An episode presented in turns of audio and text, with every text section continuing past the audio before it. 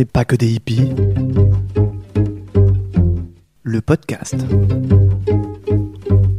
Problème avec les femmes, c'est que dès que vous sortez de la cuisine,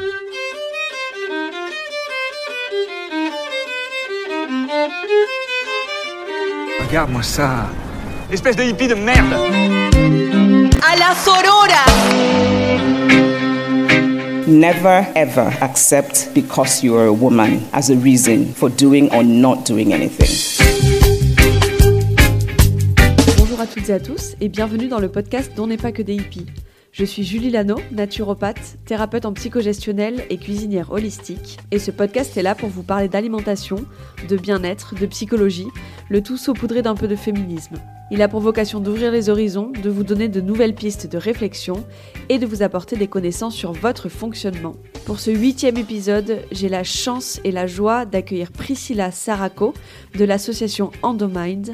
Avec elle, on va parler d'endométriose, de la maladie aujourd'hui en France. On va aussi parler de l'association Endomind, son histoire et ses actions. Priscilla va partager avec nous ce qu'est le statut de patiente experte. Elle va aussi nous parler des urgences aujourd'hui concernant la maladie.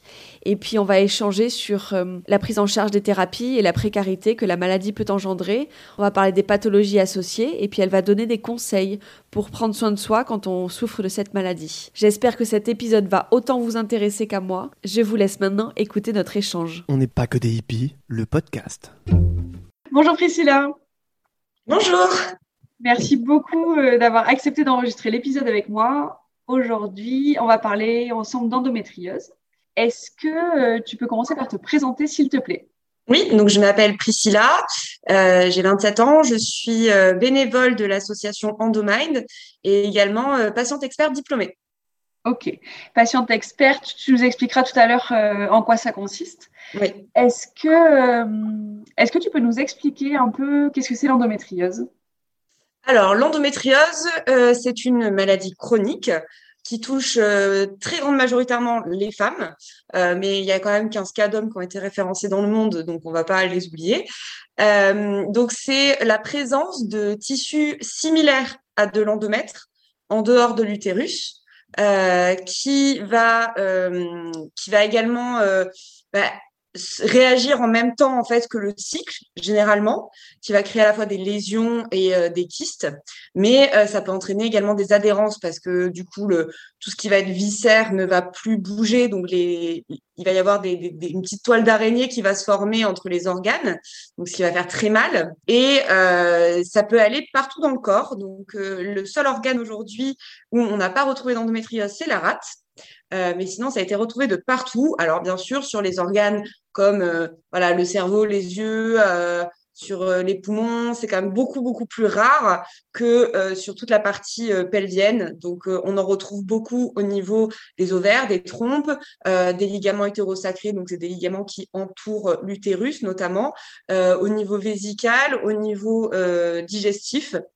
Voilà, euh, dans, dans cette partie-là, c'est le plus commun, mais euh, voilà, on peut en trouver quand même de partout. Ok. Et euh, pour les personnes qui sont peut-être pas forcément au courant ou qui n'en souffrent pas, est-ce que tu peux nous dire comment ça se traduit aussi? Parce qu'on sait qu'il y a des douleurs, que voilà. Est-ce que tu peux nous en dire un peu plus là-dessus? Oui, alors les signes précurseurs, généralement, c'est des douleurs pendant les règles, euh, des douleurs pendant les rapports, également des douleurs au moment de la défécation, au moment d'uriner et euh, des douleurs pelviennes chroniques. Euh, il peut y avoir également une infertilité. Alors, je précise que ce n'est pas une fatalité. Hein. Il y a beaucoup de femmes avec de l'endométriose qui arrivent à avoir des enfants. Donc, euh, voilà, c'est c'est même une majorité. Mais euh, c'est un des, des symptômes, en tout cas, qui peut apparaître euh, ou une conséquence. Ça dépend comment on voit les choses. Il y a également une fatigue chronique qui peut être très importante. Ce qui est assez un- intéressant à savoir, c'est qu'il y a autant euh, d'endométriose qu'il y a de personnes atteintes. C'est-à-dire que vraiment, entre deux personnes, euh, on n'aura pas du tout, du tout les mêmes symptômes. Alors, souvent, on va retrouver quand même, voilà ce que j'ai dit au début, les douleurs pendant les règles, les douleurs pendant les rapports, la fatigue chronique. C'est assez courant. Cependant, euh, il peut très bien y avoir des femmes, des fois, qui ont mal en dehors des cycles, mais pas du tout pendant les cycles. Il peut y en avoir qui vont souffrir seulement, entre guillemets, d'in- d'infertilité Euh, il va en y en avoir qui ne vont absolument jamais souffrir et euh, qui euh, voilà, vont vivre toute leur vie avec une endométriose sans le savoir, des fois qui peut être très très étendue. Donc c'est très aléatoire à ce niveau-là. Ok. Est-ce que c'est ça, en fait, dans l'endométriose, il y a différents stades. Et Alors, les stades, en fait, on les utilise plus vraiment. Euh, Aujourd'hui, les spécialistes ne les utilisent plus du tout. Euh, ça peut être utilisé en termes de chirurgie, mais ça n'intéressera finalement que le chirurgien parce que on peut avoir l'équivalent d'un stade 1 d'une endométriose très superficielle, euh, voilà, qui, pas très étendu et euh, pourtant souffrir absolument tous les jours et être handicapé tous les jours parce qu'on n'a pas forcément mal que pendant le cycle hein, euh, ça peut vraiment H24 et euh, on peut aussi avoir une endométriose très très très étendue qui chirurgicalement parlant on va appeler un stade 4 et, et n'avoir aucun symptôme. Donc c'est vraiment pas significatif. On peut pas corréler l'intensité des symptômes avec la, la localisation et l'intensité des lésions. Mm. mais et puis en plus bah voilà des fois quand on se fait opérer on va pas retomber à un stade zéro, par exemple, si on nous retire des, lésions. Donc, c'est pour ça que c'est vraiment plus très utilisé aujourd'hui. D'accord. Euh, est-ce que, euh, est que tu peux nous faire un peu un état des lieux de l'endométriose aujourd'hui en France euh, La prise en charge, le diagnostic, les délais, si tu as des chiffres aussi à nous partager? Oui, alors bah, aujourd'hui, on estime à peu près à 10 à 20% des femmes en âge de procréer qui seraient atteintes d'endométriose c'est quand même très difficile d'estimer parce que ben il y a beaucoup de personnes certainement qui en souffrent, mais on ne le sait pas. J'ai dit femmes parce que, comme je disais au début, il y a très peu de cas d'hommes euh, qui sont atteints d'endométriose. Mais euh, voilà, donc c'est un peu, un peu compliqué aussi d'estimer le nombre d'hommes qui pourraient être atteints d'endométriose dans le monde. après, on peut compter euh, les personnes non binaires et trans aussi voilà. dans ces problématiques-là, bien sûr. Exactement. tout à fait. ok. Euh, et donc, euh, oui, donc entre 10 à 20% euh, Ensuite, au niveau du délai diagnostic, c'est en moyenne 7 ans à partir de l'apparition des premiers symptômes. Donc, ça peut être très long. On a déjà vu des, des personnes qui avaient mis peut-être 20 ans pour être diagnostiquées. C'est juste hallucinant. Mmh. Il y, a, y, a, quand même un très gros problème encore aujourd'hui en France. C'est que jusqu'à il n'y a pas très longtemps, puisque là, c'est depuis 2020, l'endométriose a été rajoutée en fait euh, en médecine, en tout cas, euh, au concours de sixième année. Donc, en fait, il y a un gros chapitre sur ça. Mais jusqu'à maintenant, c'était vraiment très petit. Donc, il n'y avait vraiment pas, euh, enfin, les médecins, les, étudiants et les futurs médecins ne voyaient pas du tout la maladie. il n'y avait pas non plus, jusqu'à pas très longtemps, de spécialisation dans l'endométriose. Aujourd'hui, il y a un DIU qui existe dans trois universités en France, mais jusqu'à présent, ce n'était pas le cas. Donc, je veux dire, c'est pour se spécialiser en endométriose, il fallait que les médecins, c'était vraiment de leur bon vouloir. Donc, soit bah, voilà, un chirurgien était interne et euh, son, son chef de service euh, était très intéressé par la pathologie, opérait beaucoup d'endométriose, donc cette personne-là était forcément euh, plus, on va dire, enfin connaissait un peu plus la maladie. et de l'autre côté, bah en fait, si s'ils n'allaient pas vers ces cas-là, euh, c'est fort possible qu'ils connaissent pas du tout. Donc c'est assez compliqué. Il fallait aller sur des congrès, il fallait essayer de faire des formations, des webinaires, ce genre de choses.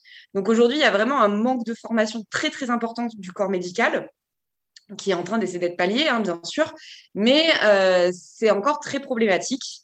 Euh, il y a très peu de radiologues qui sont formés en endométriose et puisque le diagnostic, c'est en premier lieu, en première intention, c'est l'échographie endovaginale ou pelvienne quand euh, la patiente est vierge. Ensuite, euh, c'est l'IRM euh, pelvien également. Et en dernière intention, mais ce qui n'est plus du tout préconisé par l'HAS, c'est la célioscopie exploratrice. Donc, c'est une opération où on va nous ouvrir pour aller voir à l'intérieur finalement ce qui se passe. mais aujourd'hui, c'est de moins en moins préconisé puisque plus on ouvre, plus on crée des adhérences, plus on va, on va voilà, traumatiser les nerfs, les tissus, les muscles. Donc, les, chirurgiens sont plus enclins à opérer au dernier moment quand euh, il n'y a plus de, de, de, comment dire d'autres thérapeutiques en tout cas voilà de, de, traitements qu'on a pu essayer qui fonctionnent euh, ou alors pour la fertilité par exemple on va partir sur une chirurgie. Mais c'est pas du tout le la, première intention en tout cas. Et euh, mais donc c'est très, invasif voilà, il y a des patientes des fois qui, euh, par exemple, euh, vont passer un IRM, on leur dit qu'elles ont de l'endométriose, un an plus tard, elles repassent un IRM, on leur dit qu'il n'y a rien du tout. Alors que l'endométriose n'a pas disparu puisqu'aujourd'hui, il n'y a pas de traitement euh, curatif de, la maladie. C'est justement du palliatif, entre guillemets. On va, on va soulager les symptômes, mais on ne va pas traiter vraiment la maladie. Donc, donc à ce niveau-là, c'est vraiment complexe, en tout cas.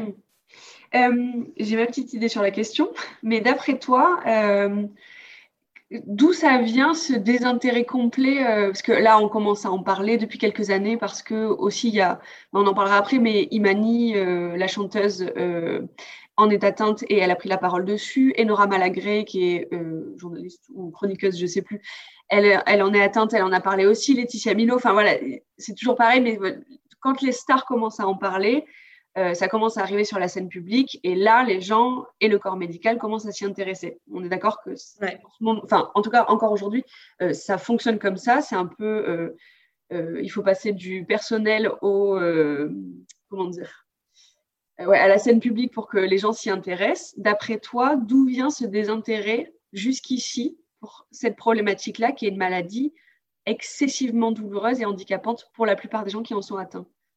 Alors déjà, euh, il faut savoir que les premiers cas d'endométriose qui ont pu être référencés, on n'appelait pas du tout ça endométriose à l'époque, ça, date de moins 1800 quelque chose avant Jésus-Christ en Égypte ancienne.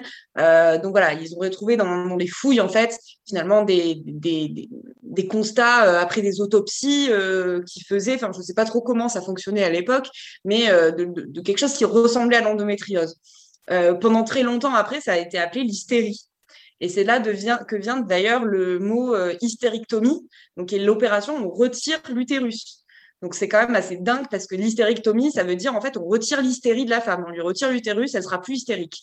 Euh, donc c'est juste hallucinant. Euh, ça vient beaucoup du fait que bah, le, la médecine a été très patriarcale hein, euh, pendant très longtemps. Euh, les femmes n'avaient pas accès à la, ne, pouvaient pas être médecins pendant très très longtemps. Hein. Je veux dire, ça, ça a commencé à se démocratiser il n'y a pas si longtemps que ça. Et, et puis bah voilà, une femme, ça souffre, c'est normal. on ne va pas l'écouter. Il y a quand même beaucoup de discrimination par rapport à ça et, euh, et, pas de prise en compte finalement de sa douleur. Mmh. Euh, on le voit encore beaucoup aujourd'hui. Hein, euh, une femme qui va aux urgences est beaucoup moins bien prise en charge qu'un homme. Euh, et c'est assez catastrophique à, à, ce niveau-là. Donc, euh, donc voilà, je pense que ça c'est le premier problème, c'est vraiment le, les mœurs en fait autour de la maladie qui ont fait que euh, c'est juste de dire une femme elle a mal, c'est normal. Même on l'a tous tout entendu peut-être quand on a eu nos règles, celles qui avaient mal, qui disaient à leur mère, j'ai mal maman, que je comprends pas, et que nos mères nous disaient bah oui c'est normal. Moi ma mère me l'a dit, elle pouvait même pas imaginer une seule seconde qu'il y avait une maladie par rapport à ça. Elle a culpabilisé après, mais elle pouvait pas savoir. Donc Bon, c'est comme ça, hein, c'est juste euh, les façons de faire euh, de l'époque. Alors effectivement, il y a beaucoup de, personnalités connues qui euh, ont pris la parole sur la maladie. Ça fait pas si longtemps que ça aussi. Ça fait à peu près depuis 2014, de 2015 que ça a commencé à sortir de l'ombre. Ça a été très très compliqué hein, parce que c'est une maladie taboue puisque ça parle des règles, de la sexualité, de la féminité. donc ça, c'est déjà quelque chose qui est tabou au niveau du pays de façon générale. Il ne faut pas parler du fait qu'on a des règles, il ne faut pas dire qu'on a mal pendant les rapports. C'est sale, c'est pas bien, on ne rentre pas dans les on rentre pas dans un cadre. Donc euh, déjà que des personnalités connues euh, osent en parler, ça a été vraiment un, voilà, on a passé un niveau euh, supérieur. D'avoir aussi des, personnes voilà, qui sont pas spécialement connues, qui témoignent dans des journaux, dans des magazines, dans des vidéos, etc., sur des plateaux télé. ça a pris du temps aussi, mais c'était aussi très très compliqué. Et ce qui est légitime, hein, puisque on n'a pas forcément envie, voilà, d'ouvrir tout notre toute notre intimité à la France entière euh, et voilà, d'en parler autant ouvertement. Non, et le tabou crée la honte de toute façon. Donc forcément, c'est difficile de sortir du silence. Voilà. Et c'est vrai que bon, bah, du coup, le fait qu'il y ait plus de personnes qui en parlent, qu'il y ait des campagnes de sensibilisation aussi qui soient faites par les, les, associations, euh, il s'est passé un mouvement aussi des patientes qui, euh, d'un coup, se disaient, mais attends, et je coche toutes les cases, en fait, quand je vois les symptômes. Mais c'est exactement ce que je vis. C'est ça, en fait, mon problème. Parce que souvent, ce qui est très compliqué avec l'endométriose, c'est que bon, on a mal pendant les rapports, on a mal pendant les règles, on va avoir des problèmes digestifs, on va d'un coup avoir des problèmes urinaires, on va avoir mal au dos, on est fatigué, mais on fait pas le lien entre tout. On ne peut pas imaginer sur, sur le moment que, en fait, tout ce qu'on ressent, il y a, y a, vraiment un lien et que c'est à cause de la même chose. quoi. Et du coup, euh, bah, en fait, on se sent juste hypochondriaque, qu'on a toujours un problème et que voilà. Et, du coup, c'est vrai que le fait qu'il y ait ces campagnes, les patients sont allés voir bah, les médecins, ont commencé à en parler. Alors, il y a eu beaucoup de médecins qui ont commencé à dire des choses du style bon, c'est la maladie à la mode, c'est n'importe quoi, mais non, etc. Puis, ben, en creusant, en allant sur des groupes de parole sur les réseaux, en, voilà, en se renseignant sur quels spécialistes aller voir, des personnes qui étaient sensibilisées, bah, du coup, il y a eu de plus en plus de personnes qui ont pu être diagnostiquées et forcément qui encourageait aussi d'autres personnes à, aller se faire diagnostiquer. Et derrière, bah, donc il y a des spécialistes qui aussi se sont plus intéressés à ça parce qu'il y a eu des congrès sur l'endométriose qui ont été mis en place, parce qu'il y a eu des webinaires, parce que il y a eu des papiers qui sont sortis. Donc forcément, ça entraîne un mouvement un peu de groupe. Voilà. Euh, du coup, toi, tu fais partie de l'association Endomind. Est-ce que tu peux nous présenter cet asso et le travail qu'elle fait sur le terrain, s'il te plaît?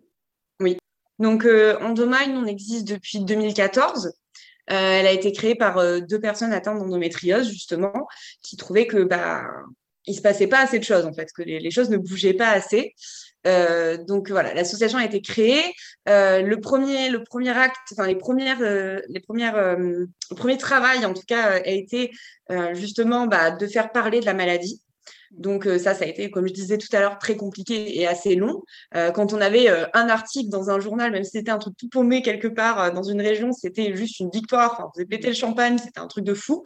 donc ça a pris quand même voilà un peu de temps par rapport à ça. Il y a eu la campagne de sensibilisation avec les deux, grosses assos aussi qui existent, Endométriose et Endo-France, avec le ministère en 2016 c'était des affiches qui disaient euh, les règles sont naturelles, la douleur ne l'est pas, euh, qui avaient été un peu partout en France. Euh, et ensuite, bon voilà, nous on a commencé à travailler beaucoup plus en macro aussi, c'est-à-dire que on a travaillé sur les recommandations avec l'HS, sur les recommandations de bonne pratique. Tu peux dire oui, c'est? la haute autorité de santé. Merci. Voilà. donc les recommandations de bonne pratique pour les professionnels de santé. Euh, ensuite, euh, ben, on, a fait aussi du terrain, donc de la sensibilisation, que ça soit dans les collèges, les lycées. Euh, on organise l'Endomarche tous les ans à Paris. depuis 2018, l'Endorun, qui est une course caritative. Donc là, ça va être la quatrième édition en novembre et qui nous permet de récolter des fonds donc, pour la recherche. On a euh, beaucoup travaillé donc avec les institutions. Donc ça fait un an que là on, on a une campagne sur euh, l'ALD, donc l'affection longue durée, puisque l'endométriose est, reconnue en hors liste. Il y a une liste de pathologies euh, d'affection longue durée et l'endométriose n'en fait pas partie. Et donc nous on travaille depuis un an en tout cas pour que pour qu'elle rentre dans cette liste. Donc on a un soutien de 300 parlementaires, de la ville de Paris. Euh, voilà, on a eu quand même beaucoup de soutien à ce niveau-là. On vient de travailler sur la stratégie nationale euh, pour euh, le ministère euh, avec des professionnels de santé, avec les autres associations. Donc, pour mettre en place vraiment des choses concrètes, le, ministre Olivier Véran est très intéressé par la cause et nous soutient beaucoup dans ce travail et soutient aussi le travail des associations. Il a vraiment envie que les associations fassent partie de ce travail. C'est ce qu'on appelle finalement la démocratie sanitaire. ensuite, on a créé aussi en 2020 la première fondation pour la recherche en endométriose, la première en France et en Europe.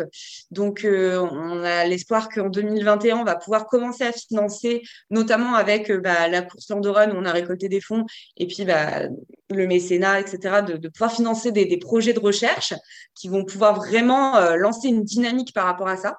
Donc ça, c'est vraiment un, pas énorme hein, aujourd'hui. Et euh, là, ça fait depuis deux ans que moi-même, je travaille sur le développement de programmes d'éducation thérapeutique sur l'ensemble du territoire. Donc, c'est euh, des ateliers, en fait, qui sont proposés aux patientes. Euh, donc, c'est un ensemble d'ateliers gratuits, hein, souvent proposés soit dans une clinique ou un hôpital, mais des fois, ça peut être par une maison de santé aussi. Hein, il suffit d'être une association qui fait le dossier. et en fait, qui sont donc un ensemble d'ateliers qui vont durer par exemple deux jours et qui vont permettre aux patients et patientes de devenir acteurs de leur pathologie. Donc de mieux comprendre la maladie, de découvrir euh, bah, différentes techniques pour soulager les douleurs, pour la gestion de la fatigue chronique, pour les, tout ce qui est administratif au niveau des aides sociales. Euh, voilà, ça va nous permettre de donner des outils pour mieux gérer la maladie après derrière. Et euh, par exemple, on va faire un, un atelier un peu découvert sur de la sophrologie et euh, derrière, bah, si c'est quelque chose où on a senti qu'on a accroché, qu'il s'est passé quelque chose où on, a senti que ça a pu nous soulager, bah, du coup, on va pouvoir euh, après, bah, prendre des rendez-vous pour avoir un suivi en sophrologie. Parce qu'on sait qu'il y a plein de techniques, mais bon, ça marche pas toujours chez tout le monde, donc c'est bien, de pouvoir tester des choses. Mm. Et c'est fait en groupe en plus, donc on est avec d'autres personnes qui sont atteintes de la maladie. Donc c'est vrai que ça, ça fait du bien des fois de se retrouver finalement avec des personnes qui vivent la même chose. Euh, il y a beaucoup de pleurs, hein, souvent pendant le début de l'ETP, quand on se présente, quand on parle un peu de son parcours, parce que voilà, on, se sent enfin écouté, compris par les personnes autour de nous. Donc c'est quelque chose de, de, très intéressant qui est vraiment en train de se développer. Aujourd'hui, il n'y en a que trois en France, donc c'est encore très peu, mais euh, on travaille vraiment sur le développement sur l'ensemble du territoire. Et, euh, on espère en tout cas que c'est quelque chose qui, plaira aux, patients et aux patientes. Mmh. C'est un travail énorme en tout cas. Euh, tu disais au, début de l'enregistrement que tu étais toi-même euh, patiente experte. Est-ce que tu peux nous en parler, nous parler un peu de ton parcours et de ce statut, s'il te plaît? Oui. Ben, du coup, donc moi, je suis une patiente comme tout le monde. Hein. le problème, c'est que dans mon cas, la maladie a fait beaucoup de dégâts et ma... malheureusement, je suis en invalidité aujourd'hui euh, depuis euh, quatre ans. Et, euh, donc, bah, malgré mes études, etc., j'ai voulu quand même rebondir et faire un petit peu quelque chose de ma vie, même si je ne peux plus travailler. Et j'ai découvert donc le diplôme de patient expert. Donc, en fait, un diplôme de patient expert, aujourd'hui, on a très peu en France. Je sais qu'à Paris, il y a le DU à la Sorbonne. Moi, j'ai fait celui de Marseille. Euh, donc, c'est à la faculté de médecine à chaque fois. Là, il y a Grenoble où ça avait ouvert un moment, ça avait refermé, là, ça a réouvert. Euh, donc, c'est une formation en fait pour devenir donc patient expert et être formé donc à l'éducation thérapeutique, ce que j'expliquais tout à l'heure. Donc euh, voilà, moi j'ai passé mon diplôme en 2019 et euh, ça me permet donc c'est pas un boulot à plein temps parce que de toute façon je ne peux pas travailler à plein temps, mais ça me permet d'occuper un peu mes journées et en fait d'accompagner donc dans un premier temps bien sûr les patients pour une meilleure compréhension de la pathologie, mais dans un second temps aussi les soignants parce que euh, souvent ils ont besoin aussi d'avoir la vision du patient. Ils se rendent pas forcément compte. Euh, même nous, des fois, on n'a pas conscience, mais que eux, ils voient peut-être 10, 20, 30 patients dans la journée. Euh, voilà, ils voient beaucoup, beaucoup, beaucoup de monde et ils se rendent pas forcément compte que telle phrase va avoir un impact important, que tel geste va avoir un impact important, et que nous, en tant que patients, quand on rentre chez nous, en fait, on ramène ces phrases, ces gestes, tout ce qu'on a vécu pendant cette consultation de 20 minutes, qui paraît anodin, 20 minutes, c'est rien, mais on ramène chez nous et ça peut créer des traumatismes, ça peut créer des angoisses, ça peut créer des incompréhensions des fois. Donc, c'est important aussi pour eux d'avoir cette vision-là euh, du patient, de la vie du patient au quotidien et de ce qu'on vit puisque ne sont pas patients. Enfin, il y en a des fois, hein, des médecins qui sont également patients, mais, euh, mais c'est pas trop la majorité. Donc, euh, donc voilà, c'est important. Euh, j'interviens également du coup avec ce statut sur des congrès. Donc voilà, en tant que panéliste. Et, euh, et puis, ben, ça me donne aussi. Alors, moi, j'estime que tout patient a une légitimité. Hein. Euh, c'est pas parce que j'ai passé un diplôme à fac de médecine que j'ai plus de légitimité, absolument pas. Mais aux yeux des instances, aux yeux de professionnels de santé, bah, ça donne un peu plus de poids. Donc, pour se faire entendre, c'est quand même un plus facile, on va dire, à ce niveau-là. Euh, donc, ça m'a permis, voilà, de pouvoir euh, beaucoup travailler sur la stratégie nationale là avec le ministère, de, de, pouvoir travailler avec les professionnels de santé sur l'éducation thérapeutique. Donc c'est quand même important. Hmm, ok. Euh, pour toi, là, du coup, tu parles de l'éducation thérapeutique, de, de, ce que Endomind fait en France. Pour toi, c'est quoi les urgences ou l'urgence principale concernant l'endométriose? Alors, à mon sens, il n'y a pas qu'une urgence, parce qu'en fait, il y a beaucoup, beaucoup de choses qui ne vont pas. Donc, euh, bien sûr que une des, enfin, comment dire, il y a certaines urgences qui peuvent pallier finalement aux autres problématiques. C'est-à-dire que la formation des professionnels de santé euh, va clairement pallier au retard de diagnostic. Donc, euh, ça, ça c'est sûr que la formation des professionnels, c'est hyper important. Mais après, c'est bien de diagnostiquer une patiente, mais si derrière, il n'y a pas un parcours de soins qui est mis en place, s'il n'y a pas de l'accompagnement, s'il n'y a pas des traitements aussi qui sont efficaces, ça sert à rien. Enfin, pas que ça sert à rien, mais on va avoir une patiente qui va se retrouver dans un désert médical. Enfin, c'est l'enfer, quoi. Donc, euh, et souvent, il y en a beaucoup qui disent qu'une fois qu'on a été diagnostiqué, c'est vraiment là que l'enfer commence, hein, parce que on commence les traitements, quand on commence à aller voir tel spécialiste, tel spécialiste, etc., c'est vraiment très difficile. Donc, euh, même si ça fait quand même du bien de savoir ce qu'on a. Hein, ça, je ne dis pas. D'être reconnu dans son statut de, de, de malade. Ouais, bien sûr. de comprendre qu'on n'est pas juste folle, quoi. Mais euh, donc évidemment, donc il y a la formation des professionnels, il y a la mise en place du parcours de soins qui est très très important, la mise en place de l'éducation thérapeutique qui me semble aussi primordiale parce que finalement quelqu'un qui vient d'être diagnostiqué, euh, là il y a quelques jours j'étais, euh, j'animais un atelier dans un programme d'ETP à Marseille. Euh, et euh, donc, il y avait plusieurs patientes qui avaient été diagnostiquées il y a quelques mois, quoi. Il y a deux, trois mois. Donc, c'était euh, un peu des bébés endométriose, comme j'aime bien appeler ça, parce que c'est vraiment le début, la découverte. Et c'est génial pour elles, parce que plutôt que de patauger, de pas comprendre, de, Là, elles ont toutes les informations, euh, on peut répondre à leurs questions, des, questions que forcément on n'a pas forcément le temps, les professionnels n'ont pas forcément le temps de répondre pendant les consultations. Là, il y a vraiment une prise de temps pour ça qui est, qui pris en compte. Donc, c'est hyper important pour moi. C'est vraiment hyper important. Une patiente qui est informée, qui est actrice de son parcours, elle va beaucoup mieux vivre les choses. Elle va pouvoir prendre des décisions réfléchies aussi sur, sur son parcours, que ce soit pour une chirurgie, pour un traitement, pour euh, plein de choses. Donc, c'est très important. Ensuite, euh, à mon sens, la reconnaissance la, pour l'ALD, donc l'affection longue durée, ça me paraît être une priorité également parce que il y a encore beaucoup trop de gens qui pensent que l'endométriose, c'est dans la tête, c'est psychologique, c'est rien, c'est pas une vraie maladie.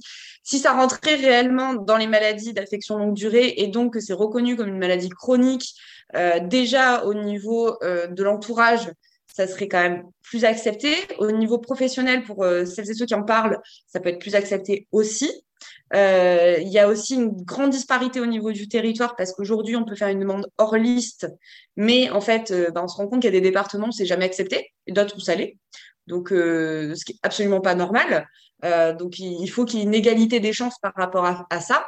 Et ça permet aussi derrière d'avoir un poids plus important quand malheureusement on se retrouve dans des situations comme moi je le suis en invalidité pour faire un dossier derrière plus lourd, notamment à la maison départementale des personnes handicapées, donc la MDPH, euh, pour avoir par exemple une carte de stationnement, une carte de priorité, pour avoir euh, la RQTH, donc la, reconnaissance de qualité de travailleurs handicapés, donc pour avoir un aménagement de poste, euh, ou alors dans les cas les plus graves, l'AH, qui est l'allocation adulte handicapé.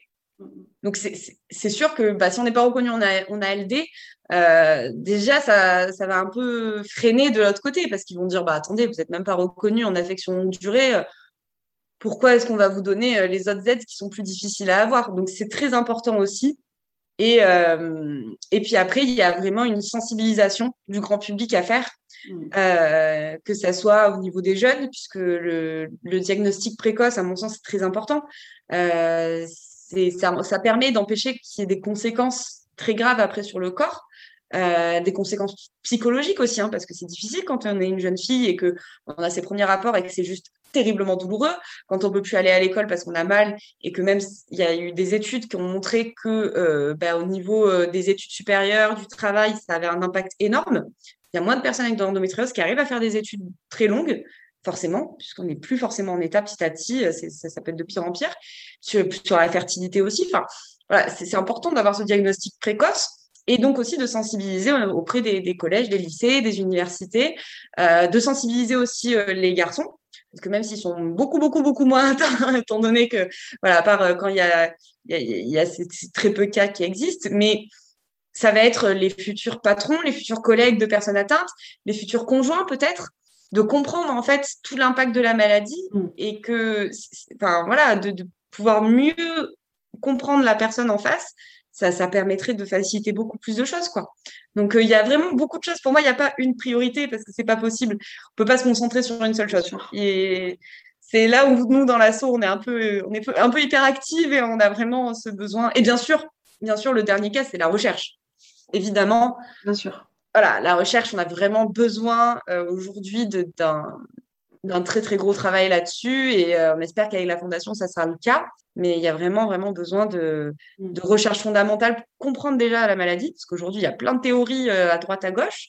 Il faudrait qu'il y en ait une qui soit un peu plus certaine pour comprendre et que derrière on puisse agir en conséquence, que ce soit sur des traitements ou des chirurgies, peu importe, mais qu'il y ait voilà quelque chose de plus concret. Mm. Est-ce que la recherche aujourd'hui elle s'y intéresse à cette maladie en ce moment, en France ou dans le monde? Très peu?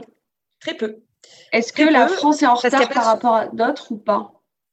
Euh, Alors, il y a un, livre très intéressant de, Marie-Rose Gallès ce que les autres pays ont à nous apprendre et qui est dans lequel elle a fait des recherches sur ce qui se passe à l'étranger. Mhm. Et, et, elle estime qu'il y a 20 ans de retard en France sur, sur la prise en charge de l'endométriose. Euh, donc après, c'est pas tout le monde, c'est-à-dire qu'il y a des spécialistes en France qui sont beaucoup plus en avance, euh, d'autres qui le sont beaucoup moins, donc c'est une moyenne, bien sûr. Après, euh, je veux dire, il y a d'autres pays. Euh, enfin, moi, je préfère être en France avec 20 ans de retard que, par exemple, aux États-Unis, où, par contre, enfin, ça, ça coûterait tellement cher qu'on ne pourrait pas se faire soigner. Donc, c'est voilà, il y, a des avantages et inconvénients dans tous les pays. On ne peut pas vraiment euh, comparer à ce niveau-là. On a quand même de la chance en France, même s'il y a beaucoup de choses qui ne sont pas prises en charge, malheureusement, dans le parcours de quelqu'un qui est malade chronique. Euh, on a quand même. Enfin, voilà, on peut aller passer un IRM sans trop se poser de questions. On peut mmh. aller consulter un médecin à l'hôpital sans avoir à débourser quoi que ce soit. Bon, voilà, on a quand même beaucoup de chance à ce niveau-là. C'est les thérapies complémentaires qui ne vont pas être prises en charge et qui peuvent coûter euh, cher, c'est ça? Il y a des thérapies complémentaires, mais pas que. Euh, par exemple, mon traitement hormonal n'est pas pris en charge ni par la Sécu ni par la mutuelle. Pourtant, c'est pas juste une pilule, hein, euh, c'est pas un contraceptif pour moi, c'est vraiment mon traitement qui me permet d'être euh, moins mal.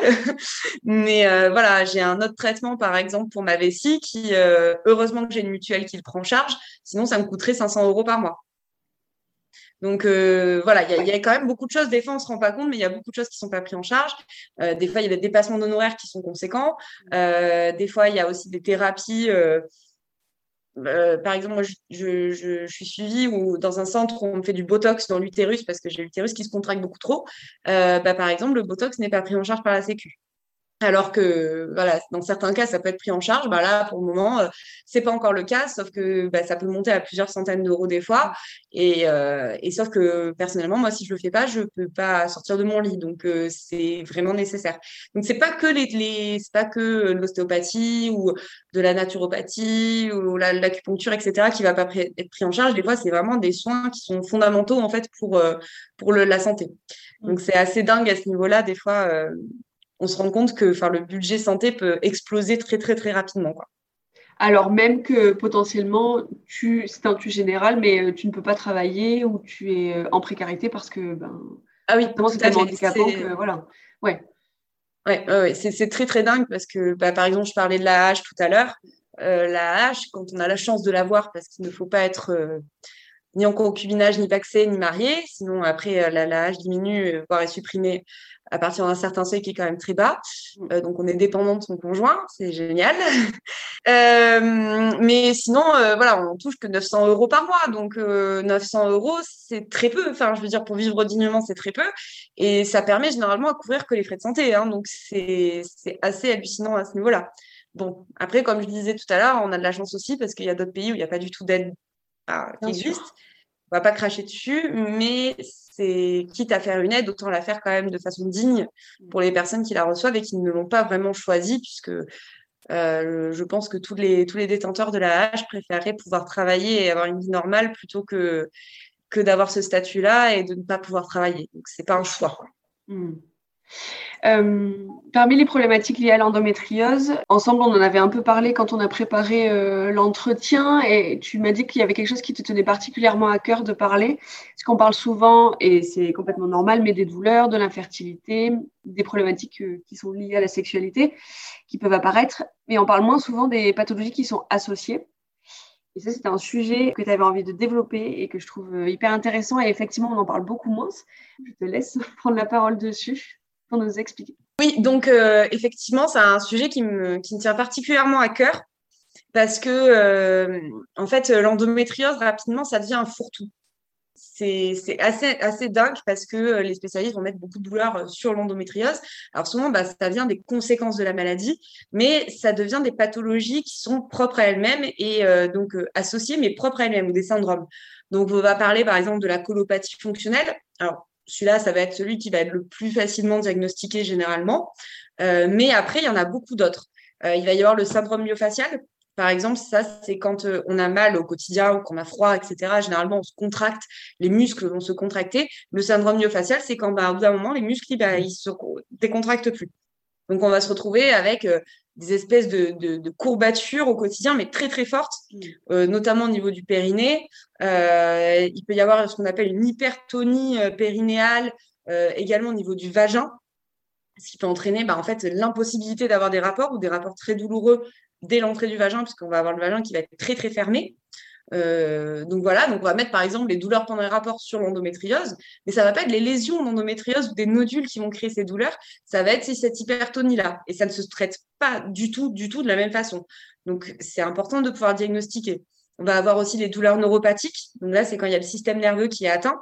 Euh, donc ça va être des décharges électriques, des coups de poignard, des, des sensations euh, voilà, de, d'aiguilles, de, de, picotement, de chaleur. C'est, vraiment très particulier les douleurs neuropathiques qui sont pour le coup prises en charge généralement par des personnes qui sont formées en douleur, donc des algologues, des médecins de la douleur, des centres antidouleurs ou de certains gynécos, des fois qui sont formés à la douleur également.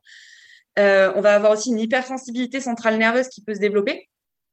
Donc ça, c'est le plus compliqué à mon sens parce qu'en fait, on va tout ressentir dans notre corps fait, le, seuil de sensibilité a baissé complètement et donc on va vraiment tout ressentir. Donc un gaz qui va passer dans les intestins, on a l'impression qu'on est en train de nous étriper. Euh, se taper euh, l'orteil contre un meuble, bah, ça fait mal à tout le monde, mais nous on a vraiment l'impression qu'on s'est cassé l'orteil. Euh, voilà, et c'est très compliqué parce qu'après on a du mal à différencier finalement ce qu'on ressent qui est normal et mais qui fait mal et ce qui n'est pas normal. Euh, donc c'est quelque chose qui est vraiment compliqué. Et puis bah voilà, même euh, finalement une petite gastro, une petite indigestion, quelque chose qui va nous faire un petit peu mal, bah, on va avoir très très très très mal parce qu'on le ressent euh, fois mille. Donc ça, c'est un des syndromes qui est le plus compliqué. Après, on va avoir un syndrome vésical douloureux, on va avoir un syndrome utérin douloureux, on peut avoir une vestibulodynie aussi qui se développe. moi, ça a été mon cas, par exemple, bah, à force d'avoir des rapports douloureux, le vestibule est une coupole à l'entrée du vagin qui est remplie de nerfs et bah, à force en fait de traumatiser finalement cette zone, bah, c'est devenu euh, trop douloureux. Les nerfs étaient complètement traumatisés, ce qui empêche les rapports, ce qui enfin, ça, ça peut être vraiment terrible à ce niveau-là. Et ça, pareil, c'est quelque chose qui se traite différemment. Euh, c'est pas un traitement pour l'endométriose qui va régler une vestibulodynie. Mais euh, malheureusement, il y a encore moins de spécialistes formés à la vestibulodynie qu'à l'endométriose. Donc euh, voilà, pour euh, info, c'est encore plus compliqué à, à, en être diagnostiqué. Alors que je pense sincèrement qu'il y a beaucoup, beaucoup de femmes dont c'est le cas. Donc voilà, c'est c'est plein de petits syndromes et de pathologies qui vont être les conséquences de la maladie, mais qui vont se, greffer à l'endométriose et vont créer un syndrome douloureux global, quoi. Et euh, c'est pour ça que certaines ne comprennent pas. Elles ont été opérées, bah, elles ont encore mal, donc elles pensent avoir une récidive. Bah, en fait, pas forcément. Hein, ça peut être juste parce qu'il y a d'autres syndromes qui font que ça fait mal. Il y en a qui vont, par exemple, prendre la pilule bah, ça va régler au niveau des, des règles. Il n'y a plus de règles, mais elles ont tout le temps mal.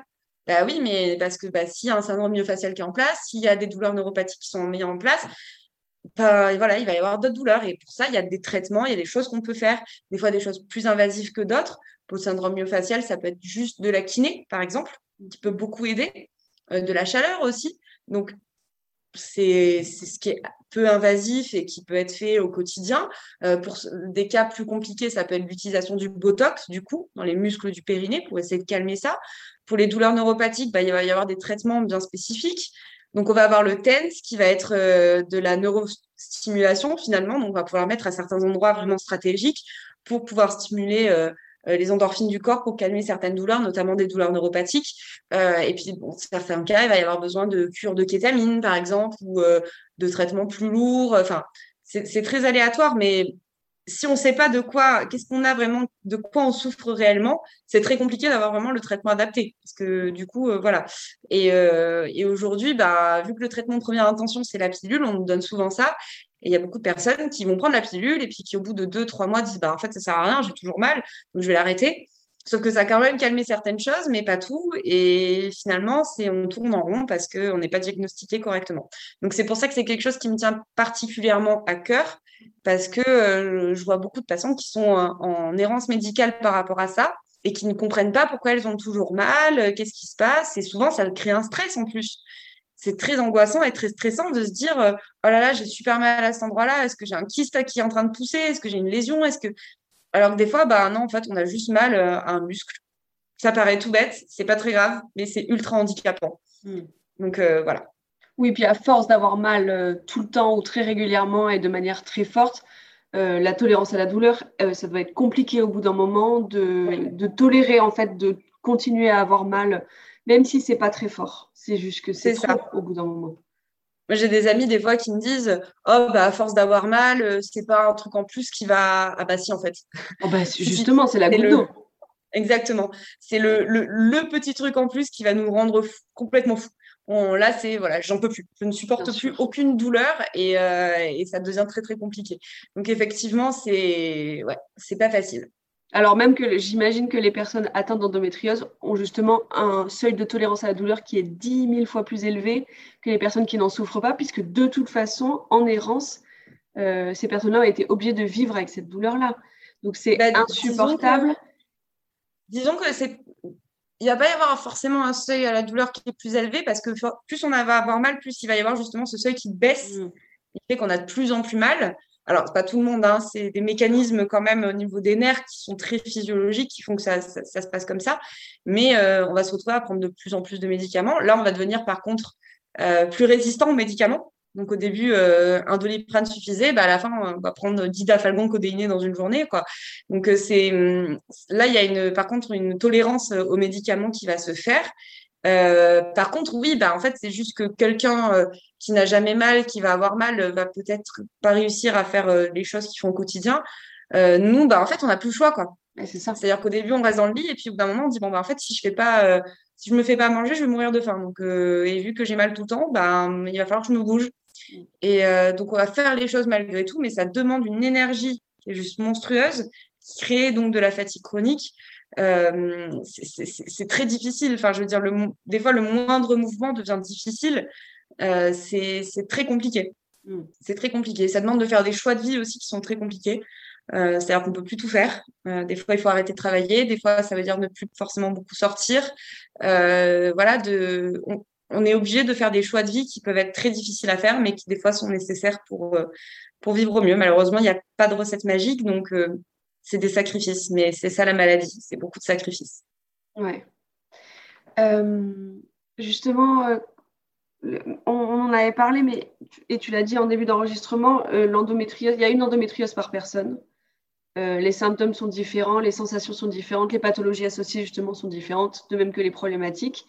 Est-ce que euh, tu as envie de partager avec nous des conseils qui peuvent être globaux ou plus spécifiques pour euh, soit prendre soin de soi quand on atteint endométriose, euh, soit aider à mieux vivre la maladie, soit voilà quelque chose qui pourrait éventuellement aider les personnes qui nous écoutent et qui sont atteintes? Oui, alors il y a beaucoup de choses qu'on peut mettre en place. comme je disais tout à l'heure, il n'y a pas de recette magique. Par contre, il n'y a pas non plus une seule technique généralement qui aide. C'est un cumulus de plusieurs techniques qui peuvent aider. Donc euh, voilà, faut pas perdre espoir. Des fois, c'est en cumulant plusieurs choses qu'on se rend compte qu'on commence à avoir une meilleure qualité de vie. Euh, il y a une première chose qui est, bien sûr, le bon diagnostic. Ça, c'est une évidence. Après, euh, il y en a beaucoup, beaucoup quand même qui ont changé d'alimentation et euh, qui ont vu un mieux. Alors, changer d'alimentation, bah, c'est pas facile parce qu'en plus, euh, là, c'est partir sur une alimentation plutôt anti-inflammatoire. Donc, ça veut dire plus de gluten, plus de viande rouge, plus de charcuterie, plus de lait, enfin, tous les produits laitiers, plus de sucre, euh, plus de maïs, plus de cuisson à haute température. Ça, commence à être très contraignant, je l'entends. Euh, mais c'est pareil, c'est des choix de vie. Donc, c'est des choses peut-être à tester. Qui, en tout cas, moi, il y a peut-être dix ans en arrière, j'aurais dit, mais jamais de la vie euh, maintenant, ça fait quatre ans que je, je suis cette alimentation-là et euh, j'ai moins 80% de douleurs euh, de, digestives. Donc, ça m'a quand même bien aidé, mais c'est sûr que c'est hyper contraignant. Donc voilà, donc c'est un coup aussi à prendre parce que ça veut dire cuisiner beaucoup plus soi-même, c'est faire beaucoup plus de choses maison, c'est réapprendre à faire des recettes qu'on n'avait pas l'habitude de faire, etc. Mais euh, il y a vraiment eu beaucoup, beaucoup de personnes qui ont trouvé euh, un mieux-être énorme, des fois qui n'ont même plus besoin de traitement hormonaux, mais c'est très aléatoire et ça mmh. dépend vraiment de chaque personne. C'est quelque chose d'intéressant. En plus, bah, faire baisser l'inflammation via l'alimentation, si on arrive à faire baisser l'inflammation de façon globale au niveau du corps, ça permet aussi de soulager au niveau de la fatigue chronique. Donc il y a vraiment un impact énorme. Et puis de façon générale, euh, c'est des alimentations qui sont quand même bonnes pour la santé. Donc bon, voilà, c'est on ne se prive pas juste pour se priver, il y a quand même un bienfait euh, global. Euh, ensuite, bah, bien sûr, il y a toute la gestion du stress et des émotions qui est très important. Alors attention, euh, je ne dis pas que du coup la maladie elle est dans la tête, mais le stress c'est quelque chose qui est très inflammatoire, très oxydatif pour le corps. Et c'est normal d'être stressé. Enfin, tout le monde va être stressé. On ne peut pas être détendu tout le temps. Par contre, il y a des techniques qu'on peut avoir au moment où on a des coups de stress, où on ne se sent pas bien, que ce soit de la sophrologie, que ce soit de l'auto-hypnose, que ce soit de la, relaxation aussi. Donc, euh, c'est des petites choses qu'on peut mettre en place au quotidien, qu'on peut tester. Euh, alors, ça demande des budgets, mais par exemple, la sophrologie, on peut tester un petit peu avec euh, une sophrologue. Des fois, il y en a qui acceptent qu'on enregistre la séance. On peut trouver aussi des séances en ligne sur YouTube, ce genre de choses. Voilà, qui permet de, de pouvoir gérer un petit peu mieux, parce que je sais que tout ça, ça représente un budget, bien sûr. Mais là, juste, après, oui. pour dire, tu parles du stress chronique qui de toute manière est un facteur aggravant de n'importe quelle maladie. Et c'est pour ça que je précise juste pour les gens qui écoutent, c'est que effectivement, comme tu le dis, c'est pas dans la tête, c'est juste que c'est un facteur aggravant et des fois un facteur euh, déclenchant pour certaines pathologies. Je parle pas de l'endométriose, mais euh, mm, mm. voilà. Tout à fait, oui. Non, mais c'est. Il y a eu des cas hein, d'ailleurs de patients qui ont eu euh, les symptômes qui sont apparus du jour au lendemain suite à un burn-out ou à un accouchement difficile, des fois bah, un viol, enfin, il peut y avoir plein de choses, mais c'est aussi parce que le corps, en fait, d'un coup, fait ressortir euh, ce qui était déjà présent. Donc, c'est pas forcément, ça n'a pas provoqué la maladie, mais ça peut être déclenchant des symptômes. Et, euh, mais ça, c'est bah, voilà, c'est pareil pour euh, tout plein de pathologies chroniques, comme la fatigue chronique d'ailleurs, qui est le symptôme qu'on trouve dans toutes les pathologies chroniques, hein, puisque c'est, c'est juste une conséquence normale, quoi. Euh, mais sinon, bon, voilà, il y a beaucoup de choses qu'on peut mettre en place. Finalement, toutes les techniques un peu euh, de médecine douce, que ce soit de la réflexologie plantaire, à de l'acupuncture, l'ostéopathie, bien sûr, est quand même une discipline. Alors, ostéopathie viscérale, euh, il n'y a pas vraiment d'ostéopathe spécialisé en endométriose. Il y en a qui sont sensibilisés, mais sinon, il y a quand même une spécialisation qui existe, c'est vraiment sur le viscéral. Et ça, c'est très important puisqu'il y a vraiment un travail au niveau des viscères à faire. Mais on peut même derrière faire de l'automassage à la maison au niveau du ventre pour relancer le mouvement euh, des organes. Euh, on peut faire de la kiné, bien sûr, euh, très important. Que ça soit pour soulager au niveau des douleurs pendant les rapports, que ça soit pour calmer au niveau du périnée, mais aussi pour le massage du ventre pour casser les adhérences. L'activité physique adaptée, bien sûr, Mm. hyper important dans l'endométriose. Alors c'est assez paradoxal parce que bah, en fait souvent quand on, recommence l'activité physique euh, c'est terrible, on a terriblement mal. Pourquoi? Parce que bah, quand on a des adhérences, bah, forcément en relançant un mouvement on va casser les adhérences et ça fait très très très très mal. Mais en fait sur le long terme bah c'est bon. Donc, euh, il faut arriver à trouver cet équilibre aussi, de pas se faire trop mal, et euh, mais de réussir à casser un peu ces adhérences qu'on a, besoin de casser, ça c'est certain. Euh, donc, c'est vrai que ce que je conseille souvent des spécialistes ou des kinés, c'est doucement. C'est-à-dire qu'au début, bah, c'est cinq minutes sur la semaine, après c'est dix minutes, après on passe un quart d'heure et on monte progressivement. On passe pas du jour au lendemain à faire aller courir pendant une heure. Et puis, il y a des sports qui sont plus adaptés. Alors, il y a des coachs sportifs qui existent pour l'accompagnement, mais il y a aussi des kinés. On peut avoir euh, des ordonnances, vous voyez, avec le médecin, une ordonnance de réhabilitation à l'effort. Donc, on va pouvoir euh, être suivi par le kiné euh, pour voilà, faire faire un peu de vélo, un peu de marche, un peu de, musculation, etc. Mais suivi avec lui. Donc, c'est quand même hyper intéressant. Et puis, bon, c'est pris en charge. Donc, c'est quand même intéressant au niveau budget. Hein. On sait que c'est toujours compliqué. Et puis ensuite, il y a aussi euh, une technique pour la fatigue chronique que moi, personnellement, j'ai mis en place, que j'anime en atelier euh, d'éducation thérapeutique, qui est la théorie des petites cuillères. Donc, euh, je vous invite à regarder un petit peu sur Internet de, quoi il s'agit, parce que là, ça prendra un peu de temps pour que j'explique. Mais en gros, en lien. Voilà, c'est juste qu'on a, on estime, en fait, la fatigue chronique quand on est malade chronique, c'est que la nuit, quand on va dormir, malheureusement, notre corps se met pas en off comme quelqu'un qui est en bonne santé.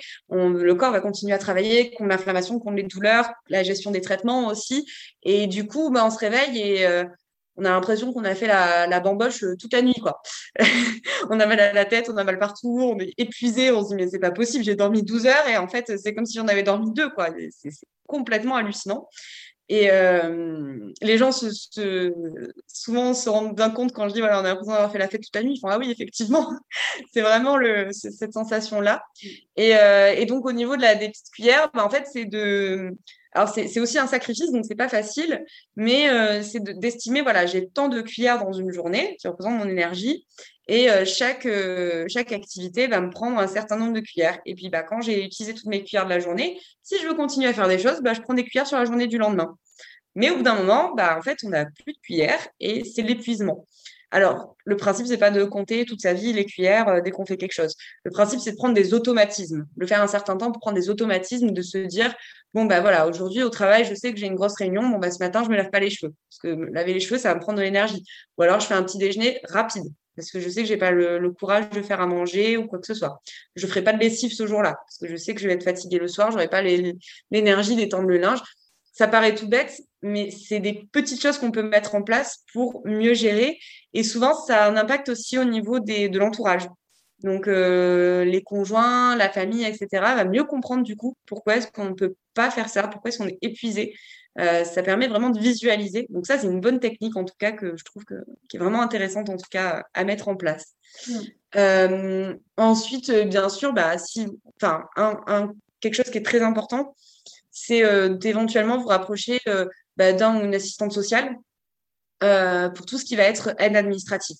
que ça soit justement bah, ça peut paraître bête, mais quand on n'arrive même plus à tenir, euh, à faire la queue euh, pour, euh, pour faire les courses, etc. Enfin, je pense que beaucoup de personnes se reconnaîtront, mais on est là, on a fait les courses pendant une demi-heure et en fait, on est en crise et il y a la queue pour, les, pour la, caisse et on abandonne nos courses et on s'en va parce qu'on ne peut pas en fait mmh. faire la queue, on ne peut plus rester debout. Alors on va faire un malaise en plein milieu du supermarché. bah, Aujourd'hui, on a quand même accès à des cartes prioritaires.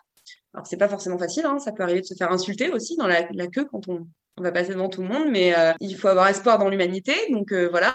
Mais euh, pareil pour les cartes de stationnement, des fois on, a un rendez-vous quelque part et bah, on peut pas marcher 10 minutes en fait si on peut pas se garer plus proche. c'est des petites choses qui permettent d'améliorer notre qualité de vie.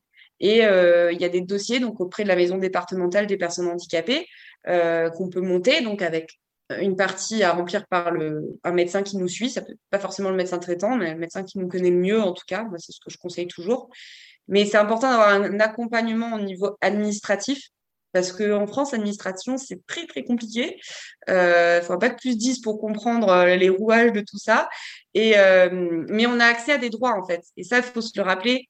Et, euh, et si ça peut bah, soulager un tout petit truc ou se dire, bon, ben, telle, telle visite d'un musée ou d'un parc d'attractions ou quoi, ben, je vais pouvoir le faire parce que j'ai une carte priorité et je je ne suis pas obligée de faire la queue.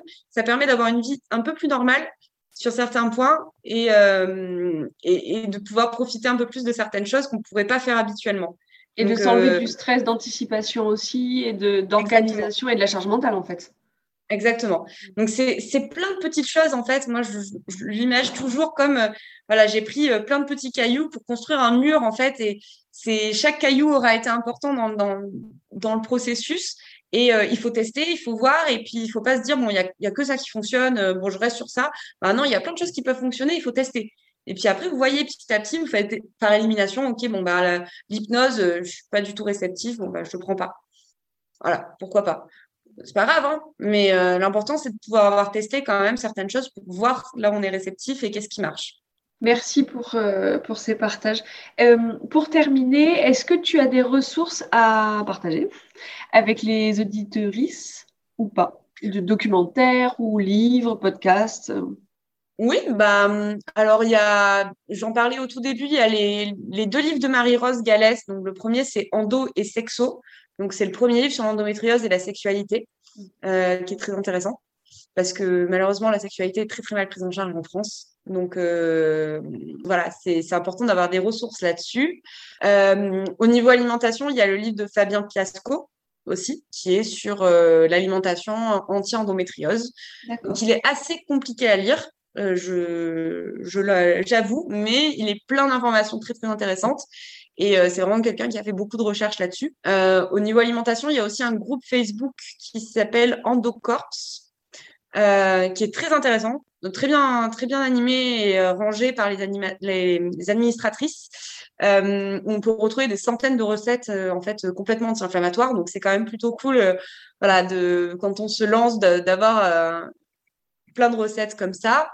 Après, bon, bien sûr, bah, je prêche un peu ma paroisse, mais il y a le site Endomind avec l'Instagram et la page Facebook Endomind. Mmh. Et on a également plusieurs groupes Facebook de groupes de parole. Donc, il y en a un qui s'appelle Ma vie avec l'endométriose un autre qui s'appelle Endométriose hommes et femmes, parlons-en, et euh, un autre qui est sur la recherche. Mais vous les trouverez sur la page. Normalement, ils sont référencés. donc voilà, c'est plusieurs groupes avec des thèmes différents. Ensuite, je vous invite aussi à suivre la page de la Fondation pour la recherche parce qu'on a, on a l'intention de poster un maximum d'informations à ce niveau-là. Euh, le site internet également euh, de la Fondation pour la recherche de l'endométriose, euh, où on va essayer aussi de, de mettre beaucoup, beaucoup d'informations là-dessus. si ça vous intéresse, en tout cas, de savoir un peu ce qui se passe, ça peut être intéressant. il y a également le site Compare, si vous avez envie de prendre part à la recherche. Donc, il y a un site, en fait, c'est un, programme de, recherche au niveau des pathologies chroniques. Donc, il y a une cohorte sur endométriose qui a été mise en place en 2019 et euh, sur laquelle, donc, en fait, vous vous inscrivez et euh, vous répondez à des questionnaires. Ça prend à peu près une demi-heure tous les mois et euh, ça permet, en fait, de donner finalement des informations, enfin, de répondre finalement à des questionnaires qui un peu anodins finalement, mais pour les chercheurs, c'est hyper important pour pouvoir faire des, des, corrélations entre plusieurs facteurs, etc. Donc ça, c'est assez intéressant. Et ensuite, bon, bah, si vous avez envie de voir, il y a le, le site de l'HAS où vous pouvez retrouver les recommandations qui ont été faites en 2017. Quand vous posez certaines questions sur votre prise en charge, ça peut être intéressant de savoir en fait finalement ce qui a été recommandé par par euh, la, haute autorité de santé et euh, voilà de pouvoir dire euh, bah non mais les recommandations, c'est ça. Donc euh, voilà, on parle avec le médecin, ça peut être toujours intéressant. Euh, il y a, oui, il y a quand même le site aussi pour, toutes les personnes qui souffrent de maladies vulvaires, qui pensent avoir peut-être une pathologie au niveau de la vulve.